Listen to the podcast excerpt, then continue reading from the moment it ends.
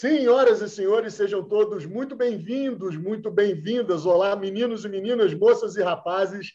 Esse é mais um episódio do Improviso Planejado, seu podcast sobre liderança, autogestão, empreendedorismo, criatividade, enfim, sobre vida. Hoje eu reuni as meninas superpoderosas. Eu vou deixar que elas se apresentem. Eu vou só colocar uma coisa aqui que elas não sabem. Mulheres formadas, oriundas de muitas experiências e vivências, uma compositora, uma tradutora, uma advogada. Cada uma delas tem múltiplas atuações sobre as quais elas vão falar ao longo desse bate-papo. O que elas não sabem é que eu gravei com três meninas de uma geração chamada Z. Então, a régua está subindo. A gente tem para trás, que ainda não foi publicado, um bate-papo com três adolescentes. E hoje eu bato papo com três mulherões da porra. Sejam muito bem-vindas, meninas, e eu quero que cada uma de vocês se apresentem, se apresente para a nossa audiência. Muito obrigado desde já por esse tempo que vocês estão me dedicando e me doando. Olá! Ei, Carol, boa tarde. Tudo Oi, bom? Boa tarde, boa noite, bom dia. Boa noite, bom dia, seja lá o que for. Uma alegria estar aqui com, com você, com essas mulheres lindas também. E é para falar da gente, né, Marcelo? Só dar uma introdução, só dar uma introduçãozinha, assim, para a galera saber com quem que a gente está aqui. Ó, é difícil, mas eu vou tentar, porque eu sou muito polvo, assim. É, eu sou a Carol, sou muito de Belo Horizonte, muito mineira. É, sou mãe, tenho 40 anos, sou coreógrafa aqui na Universidade Federal de Minas Gerais. Eu também canto, componho, escrevo, é, sou gestora de uma lojinha de produtos naturais e sustentáveis. E é por aí. A lista é três pontinhos, porque tem muita coisa. Massa! A gente vai, vai explorando esses pontinhos, essas bom. reticências ao longo do papo. Muito obrigado mais uma vez. Carol Galberto, Alegria seja muito minha. bem-vinda. Obrigada. Vamos lá, próxima. Eu sou a Júnia, eu, eu sou funcionária pública, sou gestora pública, né? Trabalho na, na, na gestão sustentável do TRT aqui da terceira região, que é Minas. E também, assim, não tem nenhum dó, dom dessas meninas aí, artistas e todas empreendedoras. Eu, Mas eu, canta pra caramba, né, Ju? Ô, dó, quem sou eu perto de Carol Gualberto, bem? Ai, meu Deus, começou. Eu canto para espantar meus males, só para isso. sou mãe também, e de duas, eu, eu falo que eu sou mãe de duas filhas únicas, porque uma tem nove, outra tem 24, já viu a diferença enorme. E aí, estamos aí na luta também, estou muito feliz de estar aqui com essas mulheres maravilhosas, incríveis, que vai dar um bom caldo essa noite, viu? Vai dar um papo maravilhoso. Júnior, muito obrigado mais uma vez. Aliás, muito obrigado de novo. Segunda vez que você visita o Improviso Planejado, eu estou muito feliz. E você, inclusive, é responsável por esses convites aqui maravilhosos. E a gente tem outra Ju. Por favor, se apresente, minha querida. Sim, claro, gente, um prazer imenso estar aqui com vocês. Eu sou a Juliana Duarte, eu sou formada em letras em inglês, em primeiro lugar, é minha formação mais antiga. Trabalho com aulas personalizadas, dou aula para funcionários e colaboradores e colaboradoras de algumas empresas. Também trabalho com tradução simultânea e mais recentemente, em 2017, eu fiz uma formação em mindfulness, também conhecido como atenção plena. E eu continuo trabalhando ativamente com todas essas coisas e adoro me comunicar. Me considero uma pessoa polímata, também conhecida como uma pessoa que faz várias coisas da vida. Não, não sou aquela pessoa que encontrou o seu único propósito de existir, então eu encontrei mais de um propósito e eu acho isso ótimo. Eu sou carioca, atualmente moro em Petrópolis e adoro isso aqui que a gente está fazendo, bater papo, conversar em áudio, em tempo real. Então, agradeço muito o convite, Marcelo, Júnior e Carol. Prazer estar aqui com vocês. Juliana, Carol, Júnior, muito obrigado mais uma vez. E eu já vou botar uma batata quente na mão de vocês, que é a seguinte: eu quando estava conversando com vocês a respeito assim da pauta, né? E a gente está vivendo tanta coisa, a vida é dinâmica. É, diz Lulu Santos, a música fala muito comigo, que a, a vida vem em ondas como o mar. Eu acho que nesses últimos dois anos, ou nesse último período aí, nesse um ano e meio, 2020, 2021, a vida vem em ondas como um tsunami. Tsunami. E a gente vem sendo atropelado e envolvido por isso tudo. Na provocação que eu fiz com vocês, eu lembrei Paulinho Mosca, onde ele, numa das canções, ele fala sobre um amor que ele não consegue superar. Ele diz: Já matei você mil vezes, então me diga quantas vidas você tem. Vocês já falaram um pouco sobre essa multiplataforma, vamos chamar assim, para dar um nome mais modernoso, é, que é a mulher, essa multitarefa então, eu quero colocar essa pergunta para vocês: como é ser um ser múltiplo numa sociedade cada vez mais obtusa, que não consegue enxergar, me parece, a capacidade que o ser humano tem de ser múltiplo? Aliás, é uma coisa que a gente não remonta só para a modernidade.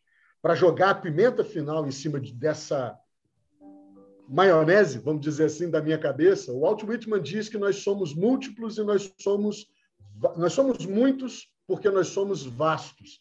E por natureza, o Whitman diz: eu sou contraditório porque eu sou vasto. Há multidões em mim. Talvez vocês, mulheres, traduzam isso melhor do que nós, homens. Então, eu pergunto para cada uma de vocês: como é ser mulher? Como é ser esse ser múltiplo nessa sociedade onde exige que a gente seja uma coisa só quase que o tempo inteiro? Olha, eu vou falar que se alguém descobrir, me conta. eu tô, eu tô nessa busca, assim, é, já faz um tempo, porque realmente a, a geração que, por exemplo, dos meus pais, eu sinto que existia isso, assim, essa coisa de ser alguém na vida. E esse ser alguém na vida é ser uma coisa que você fica nela ali né, para sempre, assim, até até quando for possível. E eu nunca me vi nesse lugar, né? Eu, eu, eu sinto que a energia feminina, que é do feminino, a gente ter esses vários braços, né? Já assim, desde sempre, mas é, eu ainda me pego, melhorei um tiquinho, mas eu ainda me pego às vezes Cara, pensando, gente, mas não dá para ser menos coisa, não tem que ser ter tanto de braço, é, são muitas, porque vários braços vão te gerar várias demandas e várias energias diferentes que você vai investir em tudo. Então, é por isso que eu estou dizendo assim, se alguém souber uma resposta, me conta aí, Juliana Júnior, porque eu é muita coisa, gente. Realmente, e eu, e eu acho que isso é uma coisa específica do feminino mesmo. Eu acho que a energia feminina ela traz essa multiplicidade cada vez maior e, e desafiadora por conta de tudo que a mulher tem é, avançado, conquistado aí nesse, né, nessa, nessa caminhada. E eu não sei, eu queria ouvir as meninas sobre isso. Como que elas lidam? Eu concordo Porque, mega. Não, eu concordo, Mega, e a gente não vem com um manual de instrução que nos capacita a ser mulher, né? E eu acho que isso também tem muito, tem muito a ver com, com as fases da vida, tanto pessoais nossas, quanto conjunturais. Então, assim, uma coisa é ser mulher na, na, década de 60, outra coisa é ser mulher na década de 70, de 80, 90, e outra coisa é ser mulher na, na atualidade, né? Exatamente, e, concordo. É, e, e, nessa nuance toda, nós somos muito bem representativas, eu acho aqui, que nós temos, em termos de idade, assim, não vai ser nem tanto geração, mas uma década para outra faz diferença, né? Então, a Juta na década dos 30, a Carol na década dos 40 e eu na década Mais ou menos, 50. né, amiga? Ano que vem eu já estou nos 40, você está sendo muito ah, generosa. Mas considerar que é 30 e tantos? venha, Ju, venha ah, comigo. eu já estou chegando nos 40, estou feliz, minha filha, já pode considerar 40. Mas você tem, mas você tem carinho de, de, 30, de 28. Ah, mas tudo bem, sou super bem resolvida sobre isso. O povo pode é, nossa, eu também, não né? Problema nenhum. É, essas, essas, assim, a mulherada na minha idade tem uma mania louca de, de, de, de, de omitir a idade. Eu falo, não, tem mesmo 52. e encho a boca para isso. Enfim, só que, então, até diante das questões conjunturais e pessoais, a gente tem essas diferenças, né? Porque a gente vai ter demandas diferentes, né? Depende se você tem filho, se não tem, se é casado, se não tem, se é mãe solo, se é mãe triplo, se é mãe dupla, sei lá, enfim. Tem essas essas essas nuances, mas o que, o que há de comum em tudo isso é essa multiplicidade de, de nuances nossas, cada uma. Eu não consigo hoje me definir assim, eu sou a Júnia, a o quê? Porque depende até da hora do dia entendeu? De manhã eu sou uma coisa, de tarde eu sou outra, à noite eu sou outra. Oh. Então, assim, eu não consigo me definir. A Júnia é isso, porque eu, eu, eu, assumo vários papéis, e as mulheres geralmente assumem vários papéis, né? Não é só ao longo da vida, não, é ao longo do dia, sabe? Então, eu acho isso uma loucura, uma loucura mesmo, e a gente tá no, no meio, a gente aprende, é no supetão mesmo, assim, né? Então, Mas assim, você tem... fica bem com isso, Ju? Desculpa interromper, assim.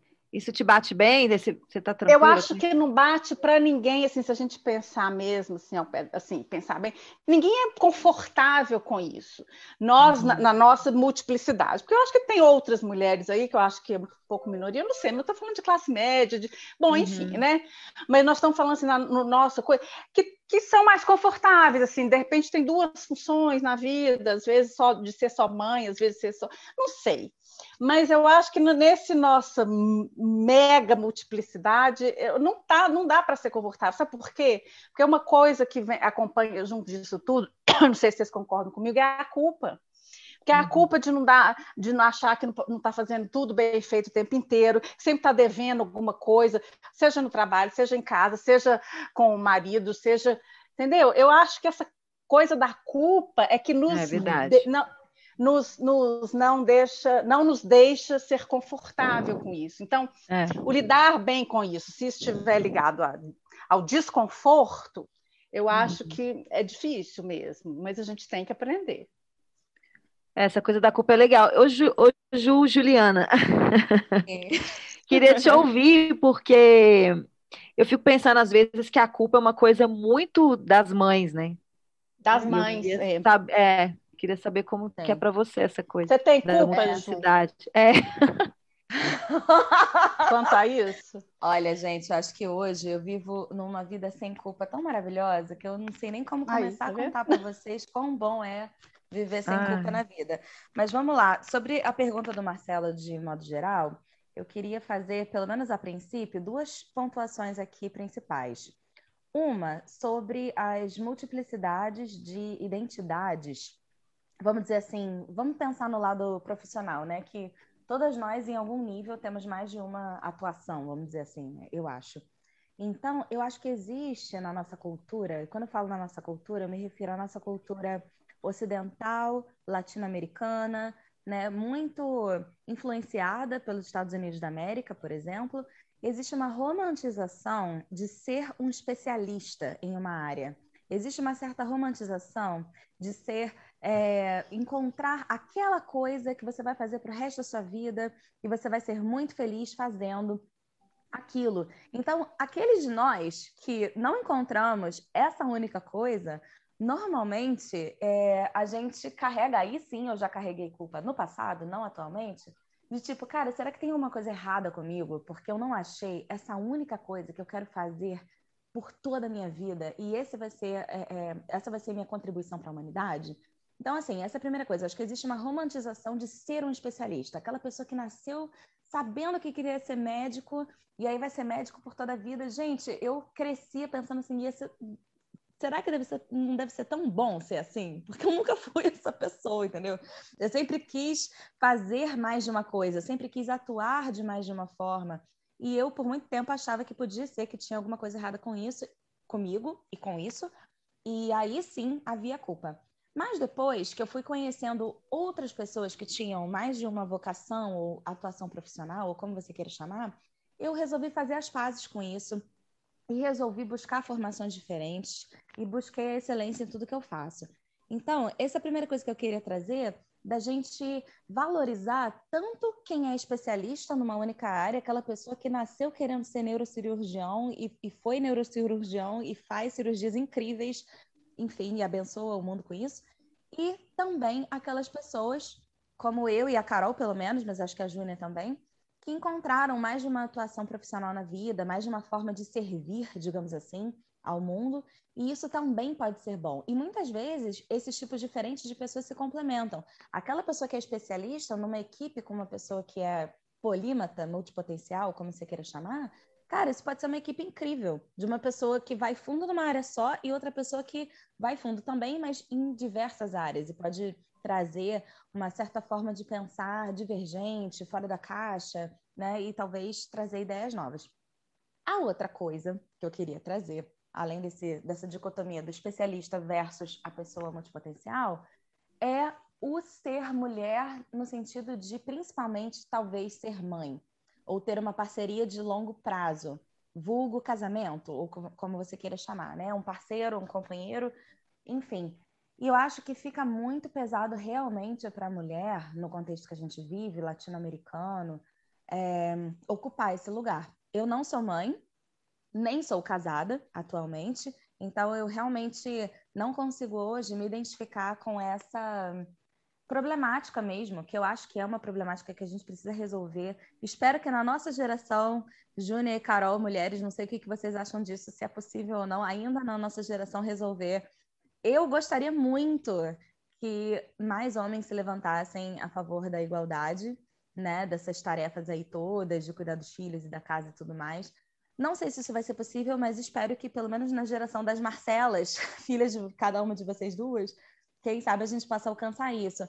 Mas o que acontece é que quando a mulher começou a ocupar os espaços públicos, começou a ocupar é, as diferentes áreas de atuação da sociedade, e aí a gente está falando que a partir principalmente da década de 60, 70, com a Revolução Feminista começando nos Estados Unidos, a gente vê que a mulher começou a a fazer também o que os homens já faziam, a ocupar, por exemplo, também, inclusive, espaços políticos, espaços de poder, espaços na sociedade, porém, ela não deixou de fazer as tarefas domésticas e de, de cuidar dos filhos que lhe eram atribuídas antigamente, só que antes as mulheres apenas ficavam em casa, e agora elas apenas acrescentaram a isso o trabalhar fora.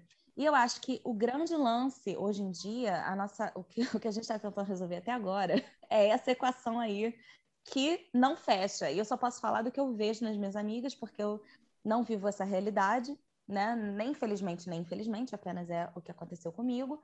Mas é, são essas duas provocações que eu queria trazer a princípio. E aí a gente vai conversando. Uau! E o não pra... fechar traz exatamente esse conflito sabe? Que a gente está falando de culpa, de conflito e tal, porque realmente não tem dedicação exclusiva. Né, né? Sabe? Eu não tenho uma dedicação exclusiva para o meu trabalho, eu não tenho uma dedicação exclusiva para minha casa, não tenho dedicação exclusiva para as minhas filhas. E isso é pirante, isso gera mesmo essa, essa loucura da multiplicidade. Mas isso que... da culpa que vocês estão falando, desculpa, Marcela. Rapidinho. Imagina, imagina, por favor. É, Marcela, isso que dá para chamar três mulheres para cá. Não, não é possível. É, é, eu tenho, eu tenho já algo para dizer sobre isso, que eu quero, inclusive, colocar sob, sob a ótica, de, sobre o subjúdice de vocês daqui a pouco. Prossiga, Juliana, por favor. Uhum, não, inclusive você pode juntar a minha com a sua, tá? Tranquilo. Mas eu queria saber da Júnia e da Carol, que é o caso delas, né? Que são mães e tal. É, da, da onde vem essa culpa? Se talvez vem de um lugar do tipo será que eu sou suficiente ou eu não sou suficiente, alguma coisa assim, ou se vem de outro lugar? Essa era a minha pergunta, mas posso juntar, você pode juntar Não, não, tá ótimo, quero ouvir os meninos. Olha, falando por mim, essa culpa ir, vem viu? antes, acima de tudo, da minha da maternidade, não sei. Porque eu acho que a maternidade carrega isso de uma forma muito muito expressiva, porque eu acho que quando nasce uma mãe, nasce uma culpa. Ainda que você tivesse lidado, lidasse bem com outras coisas antes, né? Igual você falou da sua culpa, né? de não ser isso profissionalmente, não, tá, não ter me achado. E eu já até falei sobre isso com o Marcelo no último no podcast que a gente gravou, sobre essas ditaduras do, que a gente tem. Uma delas é ser realizada profissionalmente, entendeu? Essa, isso é uma coisa que a gente pode muito bem lidar com e se reorganizar mentalmente para isso. Agora, com a maternidade, não, porque eu acho que a gente sempre vai achar que está é, é, é, devendo algo, que poderia ser uma mãe melhor, que os filhos, porque os filhos merecem coisa melhor que a gente, né? E, e, assim, e eu vi uma vez uma entrevista com a Angélica e com a Gisele Bündchen. Olha para você ver. E as duas falando sobre maternidade, ambas tinham acabado, assim, tinham sido mães recentemente, e elas falaram nisso também. Eu falei, gente, isso aí está mais do que legitimando minha culpa. Se essas Uberwomans aí estão super é, sem saber lidar com isso também, imagina quem sou eu, né? Então, acho que isso é uma coisa, assim, brincadeiras à parte, mas eu acho que isso é uma coisa, na, na, na minha questão, eu acho que está muito mais atrela, atrelada à maternidade. Não sei se a Carol concorda. Não, é, concordo com tudo, porque de fato eu não consigo imaginar é, como ser mãe na atualidade é, e ficar tranquila, tranquila com essa situação, com ser mãe, porque é, teve um, foi até um podcast que eu ouvi também sobre, sobre o feminismo da diferença. E algo bem interessante que foi pontuado é sobre essas diferenças das energias masculina e feminina, né? E faz parte da energia feminina e todos e todas nós temos essa energia em maior quantidade ou menor, né? É, assim como a masculina também, mas faz parte da energia feminina o voltar para dentro, o acolhimento, é, o colo, essas coisas é, fazem parte da nossa, né, da, da estrutura da energia feminina. E aí, para aquelas que têm muito dessa energia em si, isso fica. É, isso é difícil, porque você tem ali, é, no meu caso, eu tenho três filhos com demandas muito grandes, não, todos com idade parecida, entre 5 e 10 anos. É, e aí você tem essa coisa do colo, do acolher, do querer cuidar, mas ao mesmo tempo você tem tantas outras frentes que você para as quais você precisa se dedicar. Então isso acaba te é como se fosse contra a minha natureza, entende assim? e aí, mais uma vez, eu não consigo me imaginar é, eu, Carol Alberto, eu sei de outras mulheres maravilhosas, incríveis, que abrem mão, por exemplo, de, de trabalhar para sempre ou durante um período, né? E eu acho que cabe tudo aí nesse pacote. Mas eu, Carol, Alberto, me realizo muito nas minhas outras frentes também, né? É, mas a, a, a, a, que traz a, talvez mais culpa e essa sensação de que eu não estou sendo suficiente, de fato, é esse lugar da, da, da maternagem, assim, né? porque é, tem a ver muito com algo que é muito estrutural, que é o cuidar, o, o, né, o, o acolher, o, e, e, aí você não se sente fazendo isso na maior parte do dia. Você faz de tudo, mas isso ali fica meio so, sobra para alguns em alguns momentos, né? É como se eu fico eu fico brigando comigo mesma para saber assim, tá sobrando tempo para os meus filhos ou eu estou de fato dando tempo para eles? Porque é, parece que a gente só dá o. Eu me sinto, às vezes, me dando só o resto, sabe? É uma coisa muito, muito estranha, assim. Mas, sim, a culpa, para mim, vem junto com a mãe. Senhoras e senhores, eu honestamente estou me sentindo aqui e eu quero que as meninas falem sobre isso. O sentimento que eu tenho é que eu consegui gerar não uma sala virtual, mas uma espécie de banheiro feminino, onde alguns assuntos você está sendo acontece... aquela mosquinha que fica. E eu, exatamente, é? você daquela mosquinha no banheiro feminino. Sabe Deus o que vem para cá. É mero espectador. É, é, é não, não, não, não, só isso. Né? Nem espectador. Perceba, eu tenho uma identificação é, natural com, a, com as mulheres, é. porque eu fui criado por mulher. Eu não conheço a presença masculina na minha criação. Meu pai optou por dar revirada de olhos, apareceu uma vez em casa lá da minha mãe quando eu tinha três meses e sumiu, desapareceu, escafedeu-se como cantou Evandro Mesquita. Então, a minha referência de guerreira, de atenção, de botar comida em casa, de chegar desesperada porque não vai ter o que pôr em casa, é, naquele dia ou naqueles próximos dias, eu conheço do ponto de vista de uma mulher. Eu não conheço o outro lado. É, quem bateu nas minhas costas assim, ó, vai trabalhar, você pode trabalhar. Como é que você comprou essa pipa? E minha mãe descobre que eu estava catando ferro velho. É, e a grande preocupação dela não era com catar ferro velho, era se eu tinha roubado a pipa ou subtraído dinheiro de alguém, de algum lugar, para comprar aquela pipa. Essa é a questão. Então, nesse sentido, eu quero ampliar mais essa, essa, essa coisa, porque é o seguinte: eu ouvi numa palestra, e essa eu estava ao vivo, Leandro Carnal, é, dizendo que essa sacralidade maternal ela é relativamente recente na história humana. Não havia essa visão, digamos assim, deificada, glorificada da mãe. E isso foi construído na sociedade. Eu vou dar a visão aqui, a minha percepção de um filho. É muito tosco, é muito escroto o que se exige da mulher. Quando o filho dá errado é porque a mãe criou mal. Quando o filho se deu bem, também lá, tinha uma família estruturada, um pai não sei o quê, educação não sei o que lá. Então, eu percebo que fica sobre ah, as mulheres uma cobrança de perfeição, não só na maternidade, porque a mulher não precisa ser só me permitam dizer e me corrijam também, na visão de vocês, boa mãe. A mulher precisa ser gostosa, a mulher precisa ser prendada, a mulher precisa ser atenciosa com o marido, e sabe Deus o que cabe nessas atenções com o marido. E jogando para cima da, da Juliana, para trazê-la para essa questão, a cobrança do porquê que não aconteceu. Eu acho, eu, Marcelo, sem nenhuma pegada de política nisso, é pela visão de um cara que cresceu vendo a mãe. Daí você que não me conhece pergunta assim: mas isso, essa, essa pegada talvez política vem da onde? Quero dizer uma coisa para vocês que, estão me ouvindo e não me conhecem. É, essa parada de tecnologia, quando eu entrei pela primeira vez no escritório com carteira assinada aos 14 anos, havia dezenas de milhares de máquinas de escrever.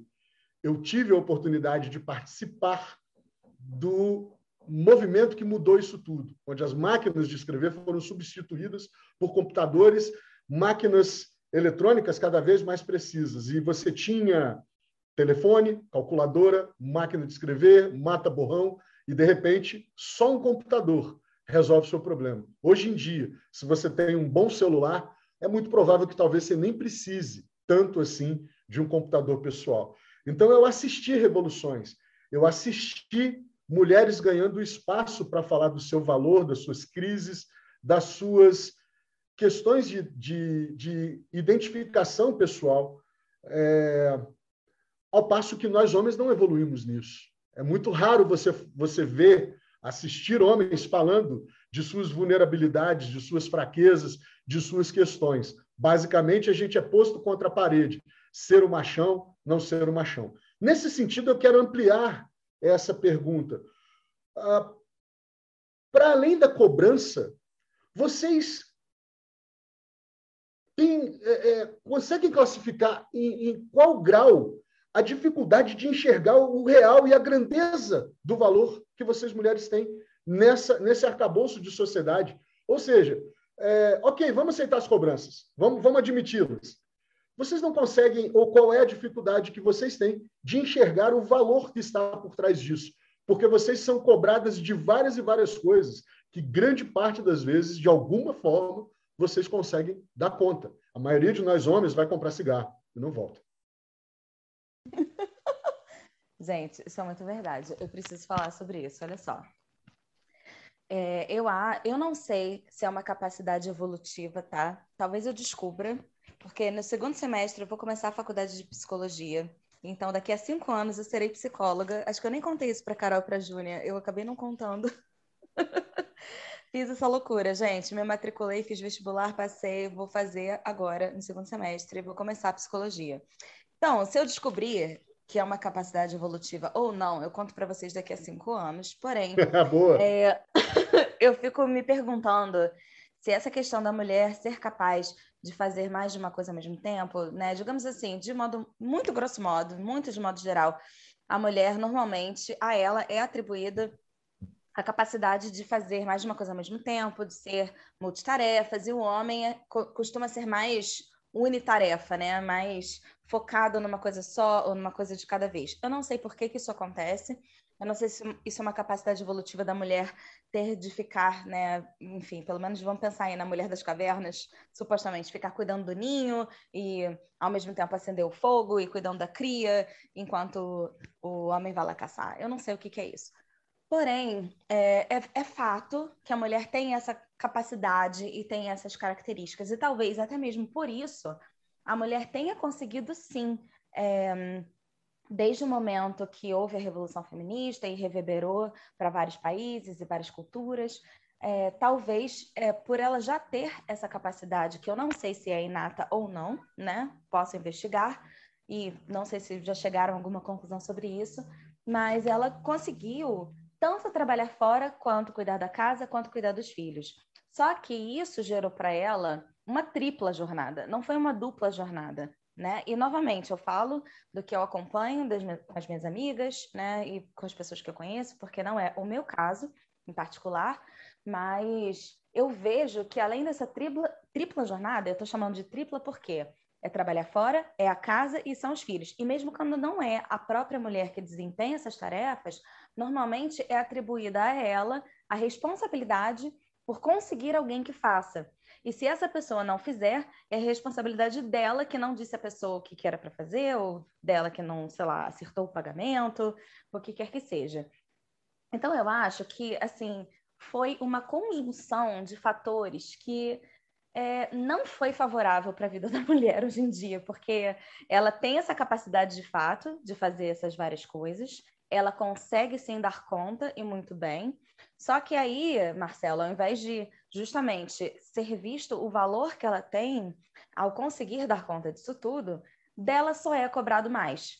E eu acho, gente, isso realmente, sinceramente, cruel. Eu acho isso cruel. E como, ou como o Marcelo disse, eu acho, eu acho isso escroto mesmo, acho.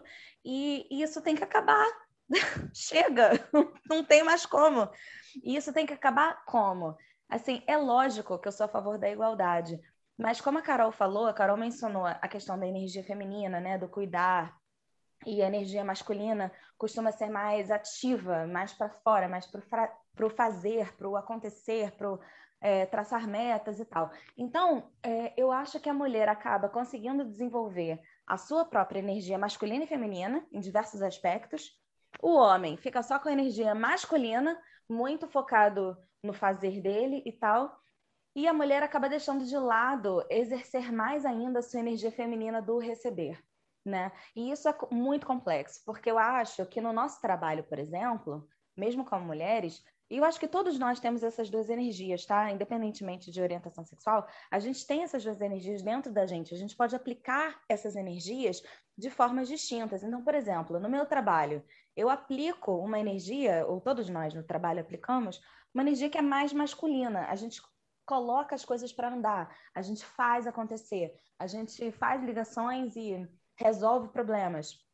Agora, é, nas relações, quer sejam amorosas, familiares, com filhos ou amores, enfim, a gente coloca aí, nós como mulheres agora falando, a nossa energia feminina do receber, do acolher, do desfrutar, né? E eu acho que, sinceramente, é só quando a gente conseguir, como sociedade, harmonizar essas energias, equalizar elas, né? E os homens também, a eles serem dadas a chance e eles também se colocarem no lugar de serem mais ativos nesse cuidar, de exercer a energia feminina que eles também têm, de serem protetores, de serem cuidadores, né? E de participarem dessas coisas mais domésticas mesmo. Eu acho, eu realmente quero ter muita esperança, gente, de que isso é possível, sabe? e então eu acho assim, resumindo, eu acho cruel a beça e eu acho que a sociedade cria a gente, né, assim, a nossa cultura vigente atual latino-americana e brasileira cria nós mulheres para sermos boas meninas, entendeu? E eu acho que isso é boa parte do problema, porque a gente tem que ser boa em tudo o tempo inteiro. E aí gera essa questão de culpa, porque se a gente falha numa coisa, daí a gente não é suficiente. Então, meninas, fogo no parquinho. Olha, gente, olha só, rapidinho, isso é o que eu faço, tá? Eu só taco fogo no parquinho na vida, então vamos embora. Fala, Carol, você ia falar? Nós ligamos Não, o microfone ao mesmo tempo. É, eu tô. Pode falar primeiro, eu estou aqui é, digerindo tudo isso, porque é, eu fico pensando naquilo que o Marcelo disse, assim, sobre o porquê será que a gente é, tem tanta cobrança, né? E é, por que é tão difícil de mudar?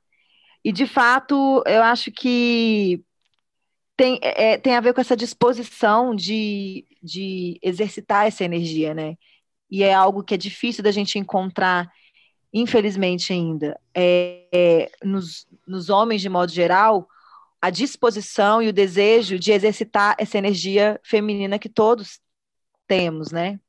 Então, eu só estou pensando sobre isso aqui, eu queria ouvir a Júnia que Júnior até pegou o caderninho ali, que eu vi que você pegou um caderninho, Júnior. Quero saber tudo desse caderninho. Senhoras e senhores, não temos Eu peguei, não, eu peguei porque a gente ramifica... Carol é real oficial. Eu, a gente ramifica tanto a, a, a, conversa que eu fiquei com medo de não conseguir voltar, mas não chegou não, eu só anotei um negócio aqui. Pois é, eu acho que quando a Ju falou assim, ah, eu vou, vou começar a fazer psicologia e depois, eu, se, eu, se eu achar a resposta, eu explico para vocês. Mas eu acho que a sociologia em si explica isso também, né? Porque a mulher, nesse contexto social, eu acho que fala muito nós, dessa, dessa evolução. Evolução não no sentido é, é, de que somos hoje melhores ou não, digo evolução histórica mesmo, né? Então, você vai ver a mulher dos anos 40, dos anos 50, é uma coisa assim completamente diferente do que a gente tem hoje, mesmo porque as pautas hoje em dia estão muito ricas, estão muito diversificadas. Então, nisso entra o papel da mulher também, porque nós conquistamos muitas coisas, né? Sempre tem essa história que lá, ah, a mulher antigamente nem votava, e é mesmo. Mulher antigamente não podia sair de casa, não podia trabalhar, enfim com essa e, e, assim eu, eu, acho que a gente vê muito pouca mudança do homem nesse sentido nesse evoluir histórico. A gente vê o homem assim eu acho eu, sinceramente eu acho que os homens evoluíram sim um pouquinho. Mas assim a gente não vê essas mudanças essas mudanças. Coitado do Marcelo tão abruptas e necessárias como nos foi imposto porque de uma hora para outra a gente teve que lidar até com essa questão do amor romântico, né? Porque as nossas as, as, atribuições femininas eram muito definidas ali na casa, era ali cuidar da prole e tal, receber o marido que vinha do, do, né, do provedor ali e tal. E aí as coisas foram mudando muito para a mulher, o, o homem continua assim. Eu estou é, falando em grosso modo, né, em termos gerais. Continua tendo aquela coisa de trabalhar, de ser o provedor, de ir, vai, estuda e tal. E a gente começou a fazer tudo ao mesmo tempo. Então, essa, essa, essa evolução nos beneficiou em, em um sentido, mas também nos sobrecarregou em outro, né? E eu acho que a gente, nem o homem nem a mulher está sabendo lidar Total. muito bem com isso. Com certeza. Né? A gente não está sabendo harmonizar isso. Então, eu, eu, fico pensando se em algum momento a gente não tinha que voltar lá, porque aí entrar em conexão com essa questão da energia mesmo, sabe? Porque às vezes essa coisa da energia a gente começa embrenhar, um querer buscar a energia do outro e ser a energia do outro, e a gente erra o ponto às vezes, erra a mão. É essa impressão que eu tenho, sabe? Então, assim, essa coisa do resgate do feminino e do masculino, tirando todas essas nuances que podem ter, porque esses são vários tons de cinza, o, entre o feminino e o masculino, você vê várias nuances. que ótimo. Mas a gente tinha que resgatar mais isso, sabe? Só que na modernidade está um pouco difícil mesmo, pelas aí volta na, na, multiplicidade dos papéis, né? No nosso início da conversa aí. É, eu Gente, fico. Os 50, os 50 tons de cinza agora foi sensacional, tá? Como que a Júlia conseguiu encaixar 50 tons de cinza nessa conversa? Ah, eu sei explicar isso, mas é pauta por outro papo. Ai, muito bom, muito bom. Aí a gente tem que trazer o Enneagrama, deixa isso para outra, outra pauta. Ai, amo. Vai lá, Carol. Não, eu só ia dizer que Juliana falou é, não só uma vez, umas duas ou três vezes, que ela tem esperança e de que para as nossas Marcelinhas, né? Porque eu tenho uma filha Marcela, Júnior também, que talvez seja diferente. E eu confesso que eu fico olhando assim, eu acho que é aquela velha história do pêndulo, né? Que estava de um lado, soltou, agora está num outro, e a gente está no meio dessa Isso. loucura todo, toda, né? Tentando ser de tudo um pouco, as mulheres, no caso. E eu fico pensando, será que tem jeito, gente, de chegar no meio isso daí? Se... Não, de, de, chegar no meio, né? No equilíbrio. Né? No equilíbrio. Eu, eu, eu não sei, eu não tenho tanta esperança que eu vou fazer isso no podcast. Sabe por quê? Mas eu acho que é muito de, de é, é, muito de educação e de cultura, sim, sabe por quê? Porque uhum. uma coisa é a nossa energia, é a nossa, é o que a gente, né, o, a força feminina, a força masculina que habita em cada um de nós, em, nos, em vários uhum. tons. Mas é, eu, uma outra coisa é uma, é uma, é uma educação muito para isso. Eu, eu, vou dar um exemplo. Eu falei para vocês, eu estava num seminário antes de vir para cá, virtual tal, mas era, olha o seminário, era planejamento estratégico sustentável do Poder Judiciário. Isso é para vocês diz, dizer que um dos painéis lá falava sobre igualdade de gênero, igualdade tal, que é uma pauta que a gente tem é, desenvolvido também na sustentabilidade. E é, rolou lá um filmezinho falando isso. É, ah, a criança é, nasce menino e nasce menino. E aí um rosinho e o outro azulzinho. E aí a tendência é cada um ficar ali com seus papéis muito definidos e tal. Mas só que num, num determinado momento, tipo assim, tem lá a mãe dando uma bola de, de a bola de futebol para as meninas e para o menino, o, o, a outra lá dando a vassoura para o menino também, para a menina. Ou seja, a questão da educação, de hábitos, eu acho que são hábitos, podem ser mudados sim. Eu acho que a gente está caminhando para isso. Porque eu acho que a Marcela, por exemplo, não vai aceitar lavar, cozinhar, passar para o homem lá trabalhar, para o marido dela. Marcela hoje, nossa, Marcela tem 9, 10 anos. Eu acho que isso não vai acontecer mais né? Porque aí entra o componente cultural disso tudo, que são hábitos, criação de hábitos, independente da nossa energia que vai continuar sendo canalizada ali. Até hormônios, gente, mulher é diferente de homem por causa de hormônios.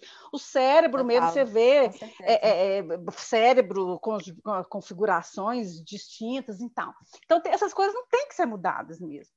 Mas os hábitos, que eu acho que aí cabe a nós também, é, é, como na microesfera né, social, que é a família, difundir isso, e cabe também à escola, cabe também a essa, essa abordagem toda que está tendo é, em, é, em prol desse tipo de igualdade, de comportamentos, assim, de hábitos. Eu, eu não tenho desesperança, não. Eu realmente sou esperançosa quanto a isso. Ai, obrigada. Maravilha. Meninas, eu quero, eu não, eu não quero fechar a questão. Quem sou eu para me atrever a esse tipo de coisa? Eu quero dar só uma mão de tinta para a gente passar para um outro tópico aqui, uma outra provocação minha para vocês. Eu quero dizer de algumas visões minhas particulares e coisas que eu fui amealhando ao longo, ao longo da minha vida. Eu tenho uma filha de 16 anos, em dezembro agora ela faz 17, no podcast que eu gravei com ela e mais duas amigas, exatamente como eu estou gravando com vocês aqui na semana passada. Amanhã o episódio das meninas vai subir e na sexta-feira vai subir o episódio das moças que estão aqui comigo. Isso Mas que eu ia perguntar, filha... o nosso episódio vai ser o quê? Das o quê? Porque Ai, obrigada, gente. Olha só. Das moças. Episódio das o quê? Ai, olha das só, moças. pode, pode ser Marcela. das mulheres. Pode ser das mulheres. Não, eu porque não veja bem. Eu tenho, eu, eu tenho fazer outras, três, eu tenho eu outras três, eu, eu, tenho outras três mulheres é, ah, que também reivindicam isso. E deixa eu dizer onde que a coisa começa. Quem me conhece sabe, a minha filha ela é fruto de um casamento de capitalistas. Então, não venham com essa história diante do que eu vou dizer de que isso é uma ideologia política é, enviesada para a esquerda. Minha filha, no, no meio da conversa, e está lá no episódio para vocês assistirem, ela diz o seguinte: nós fazemos as mesmas coisas e nós fazemos algumas coisas a mais e a gente sangra. Uma coisa que eu disse certa vez para uma moça com quem eu namorei, é... ela me perguntou o que mais me chamava a atenção nela. E ela era muito bonita, era muito bem sucedida, tinha uma, uma série de superlativos de qualidades ali. Mas uma coisa que me encanta nas mulheres, e aí é que vem a minha próxima provocação. Vocês já pararam para pensar e para perceber no arrasa quarteirão, na potência atômica que é uma mulher segura de si? E eu pergunto é, para vocês, baseado numa experiência profissional, entre as coisas que eu faço. Eu sou gerente de TI, eu lido com oratória, com ensino de programação neurolinguística e algumas ferramentas de autoconhecimento. Uma das coisas que eu faço é lidar com gente que já tem muita audiência. Eu tenho alunos que têm um milhão e meio de seguidores no YouTube, quase 700 mil no Instagram, pessoas diferentes. Então, tem uma performance de comunicação já muito boa. Então, o que, que raio que essas pessoas estão buscando? Invariavelmente, é uma conexão com o sentir, porque a razão já está muito embutida. E uma segunda coisa que é muito comum que eu encontro é a dificuldade que algumas pessoas têm, apesar do sucesso, de enxergar o próprio valor.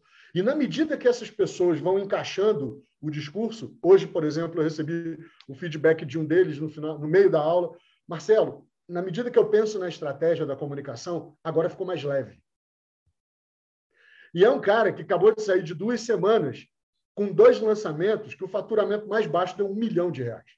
Isso aqui, gente, não é ufanismo, é para vocês entenderem essa conexão entre enxergar o valor, apesar desse, desses valores é, grandiosos de faturamento, de muita audiência, de muita relevância naquilo que fazem e no que dizem, existe uma dificuldade no reconhecimento do valor.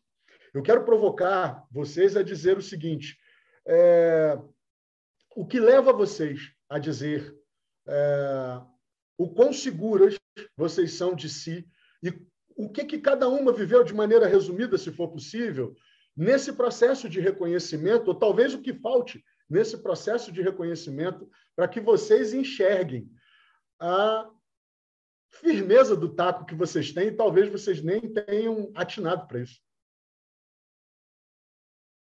Gente, essa é a pergunta de um milhão de dólares, né? Uh!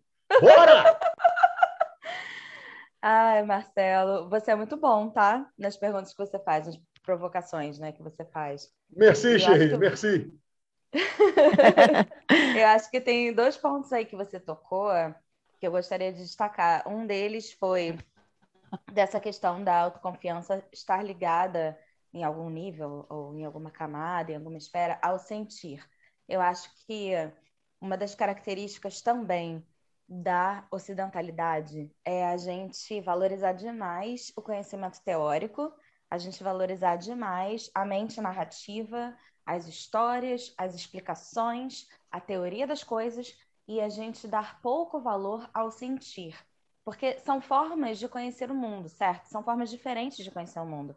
A gente pode conhecer o mundo através da intelectualidade, a gente pode conhecer o mundo é, através das explicações do arcabouço científico, das teorias que a gente pode ter, mas a gente também pode conhecer o mundo através de sentir. Eu vou fazer uma citação aqui de Leminski, que é inclusive é, um quadro que eu tenho aqui na minha casa de autoria da filha da Estela, que é artista. Como é o nome dela, da filha da Estelinha, gente? Diz aí. Pode desmutar vocês falar. Raíssa. Raíssa, exatamente. E aí tem um quadro aqui, que não tem como tirar foto que a gente está com áudio, mas enfim. E aí ela tem uma citação do Leminski que diz aqui: prazer da pura percepção, os sentidos sejam a crítica da razão. Ou seja, a gente valoriza muito pouco a percepção dos sentidos, os cinco sentidos, e a gente valoriza demais a razão. E, na verdade, todos esses elementos são importantes não um em detrimento do outro, mas a gente supervaloriza a razão, a gente supervaloriza o conhecimento teórico, a gente supervaloriza os livros e a gente valoriza pouco as experiências, aquilo que é experiencial, aquilo que vem dos cinco sentidos. E talvez a Carol possa falar mais disso, porque ela é da área da dança também, do movimento, né, do sentir e tal. Então, esse é um ponto que o Marcelo tocou, que eu acho que é muito importante, que quanto mais a gente é, se permitir experienciar as coisas, isso dá para a gente mais autoconfiança, porque a gente vai ter a nossa confiança baseada na experiência e não numa narrativa de outra pessoa, e não num livro que a gente leu, e não em qualquer outra coisa a não ser a nossa própria experiência em carne, do sentir mesmo. Você falou da sua filha falar sobre o sangrar, né? Então, tem a ver com isso. E a outra coisa que você falou sobre é, a gente, o quanto que a nossa confiança pode estar ligada a esse lugar de segurança e essa potência que eu acho que o homem também tem, tá? De verdade, eu acho. Eu acho que o homem ainda tá por. O homem masculino mesmo, sexo masculino, que eu nunca me refiro ao homem como humanidade, tá, gente? Só para vocês saberem. Eu sempre falo seres humanos. Quando eu falo homem, é ser masculino. Eu acho que o ser masculino, o homem, ele ainda tá por descobrir a sua potência real, autêntica, vulnerável. Mas eu acho que vocês, vocês estão a caminho, acho que vocês, vocês vão chegando lá. Mas nós mulheres já descobrimos algumas coisinhas. E dentre elas, eu acho que quanto mais a gente vive a partir do lugar mais autêntico da gente, sem medo, sem vergonha e sem culpa, realmente, de verdade, é uma bomba atômica, gente. Não tem como dizer outra coisa. Eu acho que é disso que se trata. E eu acho que a gente precisa encontrar, cada um de nós, homens ou mulheres, aquele centro do nosso ser, o lugar mais autêntico de quem nós somos e viver a partir desse lugar, que é como nós fomos criados. E a partir desse lugar, quando a gente vive assim, aí está toda a confiança, toda a tranquilidade para a gente ser e viver no mundo e na vida, independentemente se teve filho, se não teve filho, se tem parceiro ou parceira ou se não tem, sabe? Mas é a sua história, é a sua vida. Olha, eu vou falar para você o que dizer diante disso tudo, mas assim, você foi falando, Ju, fui pensando em tantas coisas é, de trás para frente. Ah, uma, uma, um insight que eu tive aqui com vocês durante essa fala, Ju, é o seguinte: é, compartilho com Juliana ah, uma coisa que nós duas dizemos sobre nós mesmas que a gente é como fênix. Eu tenho isso muito na minha vida, assim, eu sou mulheres já são muito cíclicas, né? Tem essa coisa muito marcada do sangue, do hormonalmente falando, enfim. Todos somos seres cíclicos, mas as mulheres têm isso muito marcado. E, e eu sou muito uh, muito cíclica, talvez mais do que algumas, por conta dessa essa coisa de, de Volta lá na sua pergunta inspiração, né, Marcelo? Assim, quantas vidas uma mulher tem? Cara, eu morro e renasço muitas vezes por ano. Uma coisa incrível, assim. Então, eu tô nas cinzas, estou morta, e eu acho que também tem a ver com essa força que a mulher construiu nessa busca por autenticidade, por descobrir o seu lugar, eh, tem a ver essa resiliência que a mulher tem, né? Essa essa força de, de, de que a mulher tem de, de renascer. E eu não sei se está fazendo sentido o que eu estou falando, mas o insight que eu tive é o seguinte: uh, eu, por muitas vezes, por exemplo, eu terminei o ano, mas eu estou tentando trazer marcas aqui para facilitar. Pensando assim, cara, eu acho que eu caminhei aqui uns 15 passos nessa história de segurança, nessa história de, de, de autenticidade e tal. E aí, de repente, quando eu tô lá nas cinzas, morta, eu, eu tenho a sensação de que eu dei 20 passos para trás e não adiantou porra nenhuma, tudo que eu, que eu consegui avançar. E aí, ouvindo a Ju falar, me veio assim, cara, é, faz parte de quem eu sou e da minha autenticidade o ser assim, o ser cíclica, e tem hora que, tá, tá mais, que eu estou mais forte, tem hora que eu estou mais fraca, e, e aí aceitar isso sem tentar é, ser ser a bomba atômica sem tentar toda hora descobrir essa autenticidade que parece que é algo que está longe. Não, é simplesmente olhar e dizer: Isso aqui sou eu, eu sou isso. Então, tem hora que você vai olhar para mim que eu vou estar tá uma merda. E vou estar. Tá... e tem hora que você vai olhar para mim e eu estou voando. Né? e o insight é isso, de é, entender que isso faz parte da minha autenticidade, né? de entender que isso faz parte de quem eu sou, não tentar ficar mudando e ser menos cíclica e ser menos fênix. Cara, acho que eu vou morrer sim, vai ter hora que eu vou estar no chão e vai ter hora que eu vou estar no céu. Tem uma, uma música que eu canto que eu acho incrível, que ela diz assim, é, para quem comeu no chão ou dançou. É, é porque eu estou tentando lembrar a parte melódica dela. Para quem comeu no chão, dançou no céu. É, eu tenho a sensação assim que eu realmente sou essas duas pessoas. Eu já com, eu como no chão, eu danço no céu. e aceitar isso faz parte do de, de descobrir essa autenticidade e aí está essa potência, essa força, né? É, não sei se fez sentido que eu falei, não, gente, mas eu até tinha notado outras coisas para falar um aqui salmo... quando eu estava ouvindo a Juliana, mas. Todo sentido. Total sentido. Você sabe que tem um salmo que fala sobre isso. Tu tem mudado o meu lamento em baile, tirou minha roupa de cinza e me cingiu de alegria. É... E é o salmista homem que escreve isso, então não tem nada de visão feminina nessa não, né? parada, né? não. não. Muito Mas aceitar isso é muito legal. Ter essa visão que a gente tem hoje dela. É, eu acho que é aceitar. Que lindo, gente. Eu tô achando muito lindo. Não é aceitar esse momento da, do comer no chão, e é isso aí. E, é e depois vai vir a dança. Livro, né? é, é, Picos e Vales. Tem um livro isso. que fala isso. E é bem isso mesmo. Exatamente. Sabe? A gente, eu te, a gente conversou isso um dia. É, a, gente, a gente vai estar tá, momento de vale mesmo, vai ter momento de pico, e eu vou te dizer, nenhum desses momentos é lugar de, de se estabelecer, porque a gente nunca está estabelecido plenamente numa coisa dessa. Porque aquela coisa, como é que é o nome daquele negócio fica assim, tu, um negócio coração que fica. É o monitor fica... cardíaco mesmo. Né? Pois é, o monitor cardíaco.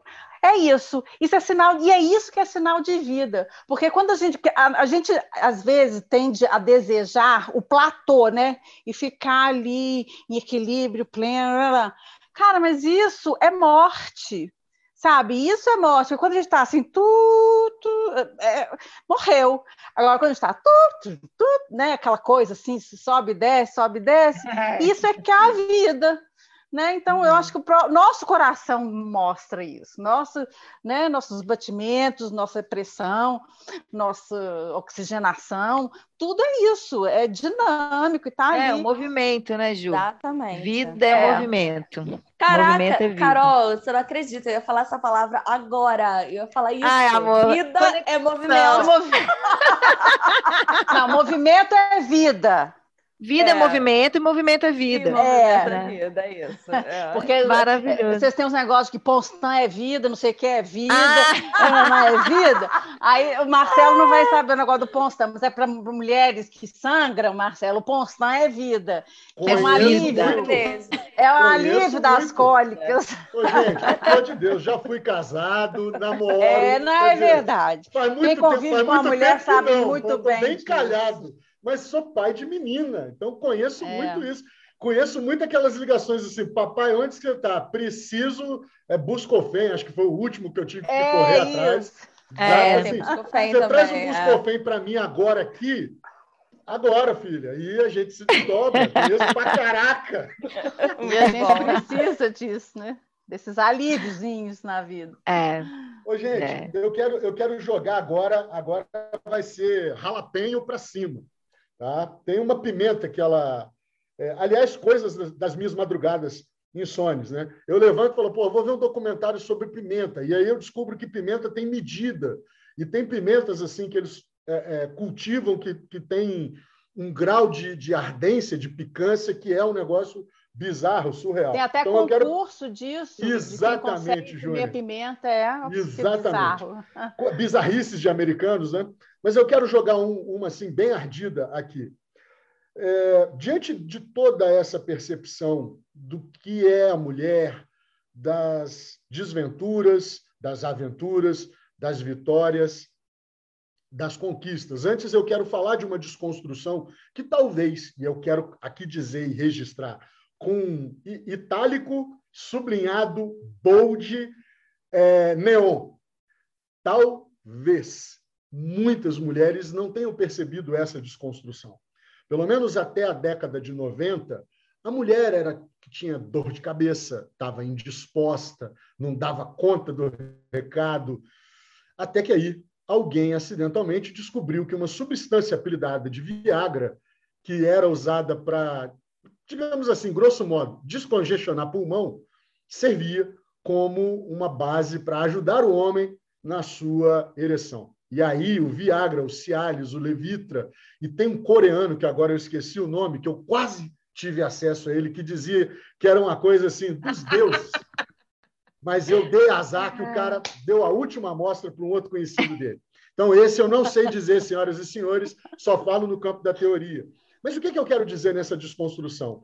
O sucesso de vendas e a movimentação dos, dos grandes laboratórios em função disso provou que o homem também é extremamente vulnerável nessa tal virilidade que a gente tanto tenta apregoar, seja nas rodinhas, aonde a gente tenta se mostrar tão homem ou mais homem ou mais macho do que o, os outros na volta, sejam para a gente tentar é, impressionar uma garota, para usar uma expressão bem pueril. Onde que eu quero chegar com esse negócio todo? É, meninas, dentro desse 2021, como uh, que vocês enxergam essa questão da gente continuar macho sem ser escroto, sem ser babaca?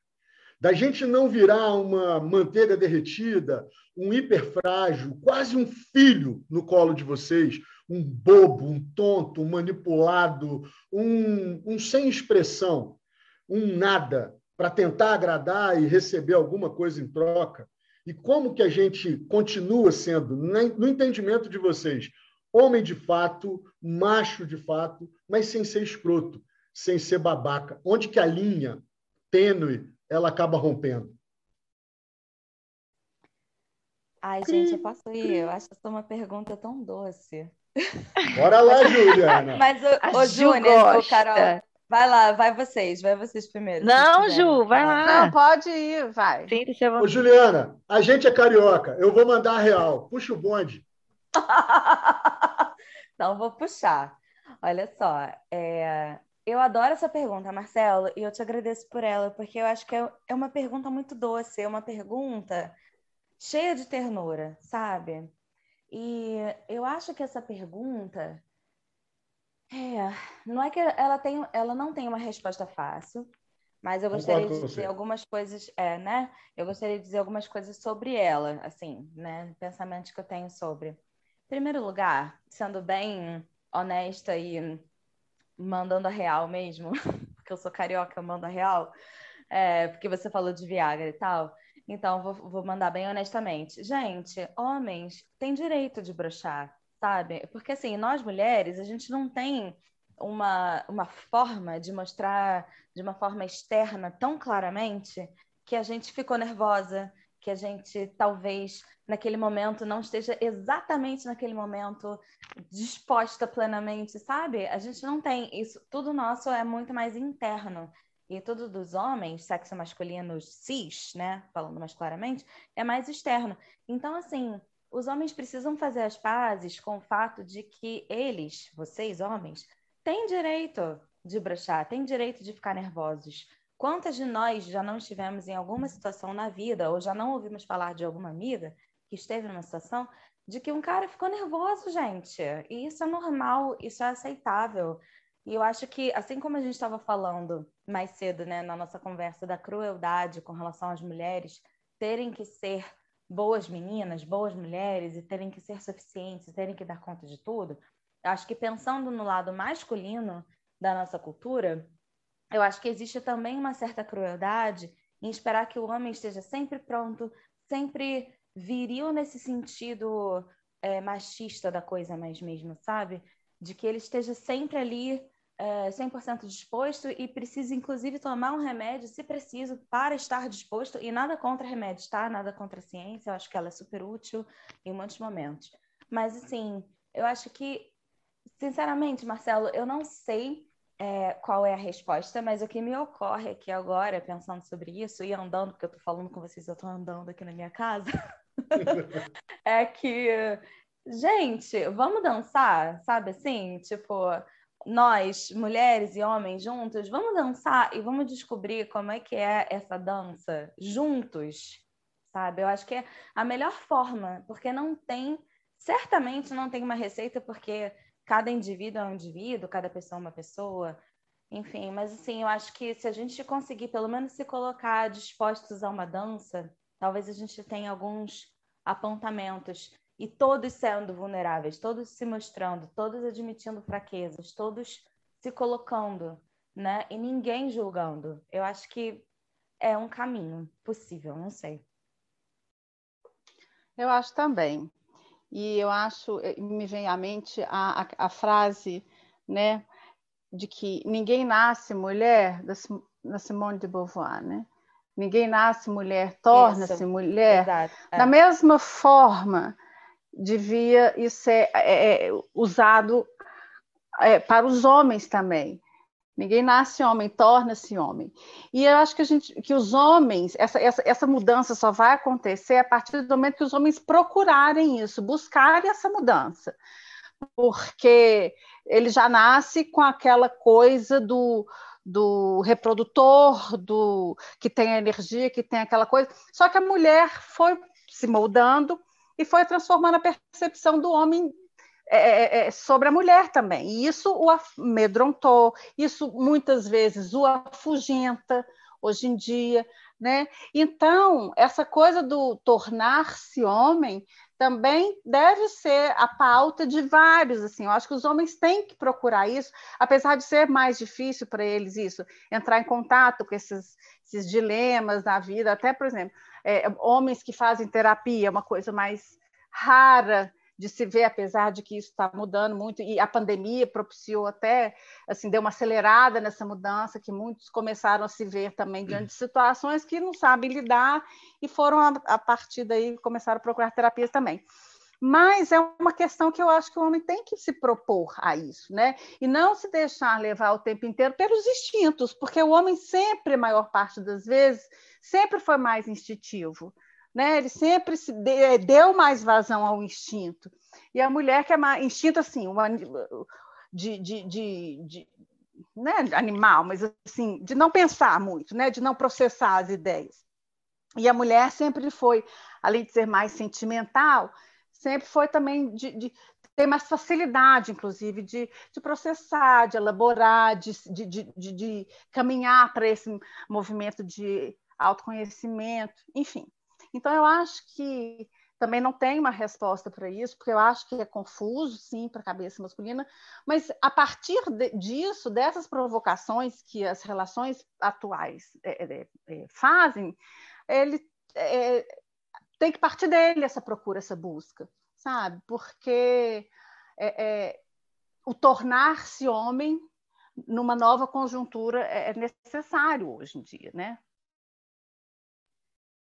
É, eu estava ouvindo e pensando em muitas coisas, porque eu adorei a imagem da dança que a Juliana trouxe. É, sou suspeita, óbvio. e esses dias meu estava conversando com meu cunhado ah, sobre uma outra temática, e aí a gente falando muito sobre um produto que a gente está vendendo e que tem a ver com, ah, especialmente com a pandemia que é tanta informação que tem chegado, é tanto conteúdo, é tão, tanta razão, cabeça, informação, conhecimento, tá, tá, tá, tá, tá, que as coisas que estão mais em alta, e essa eu acredito é a grande tendência aí dos próximos anos, vai mudar nosso jeito de pensar e de viver, são as experiências, muito mais do que os conteúdos, são as vivências que a gente tem. E aí eu começo a pensar que pode haver uma esperança para para vocês, homens. no sentido assim, o que a Júnia falou, né? Homem sempre foi muito mais essa coisa razão. aquele velho dicotomismo que a gente citou no, no ponto anterior. E a mulher mais o sentir, né? Tanto que uh, a mulher sempre tem, ela consegue desenvolver a intuição e essas outras percepções muito mais do que os homens, com mais facilidade, né? E aí eu, eu, eu vejo esperança, porque a experiência tem a ver com o sentir, né? E eu vejo os homens se colocando nesse lugar de buscar a experiência, até porque a gente já está ficando uh, abarrotado, não cabe mais tanto conhecimento, tanta informação. E aí eu vejo esperança para o homem, assim, porque o, o, que eu, o caminho que o homem é, precisa é, traçar, eu não sei dizer dele, mas eu sei que ele começa por esse autoconhecimento. E o autoconhecimento ele precisa ter a ver com o corpo, tem a ver com sentir, tem a ver com o, essa conexão com os seus sentidos. E aí eu acho que essa experiência que a gente tem buscado aí nas mais diversas instâncias, ela pode ajudar o homem nesse caminho, sabe? A trabalhar essa energia feminina, a sentir mais, a vivenciar mais algo e percebendo pelo sentir, né? É... Não sei, eu acho que o jeito de, de ser homem, é... eu não lembro mais a pergunta do jeito que você fez, Marcelo, mas de que modo né, o homem pode ser homem, ah, eu acho que começa talvez por aí, por esse voltar-se para si, que é um caminho difícil para o homem, e, e começar a, é, é. a, trabalhar essa percepção por meio da experiência, dos sentidos, né?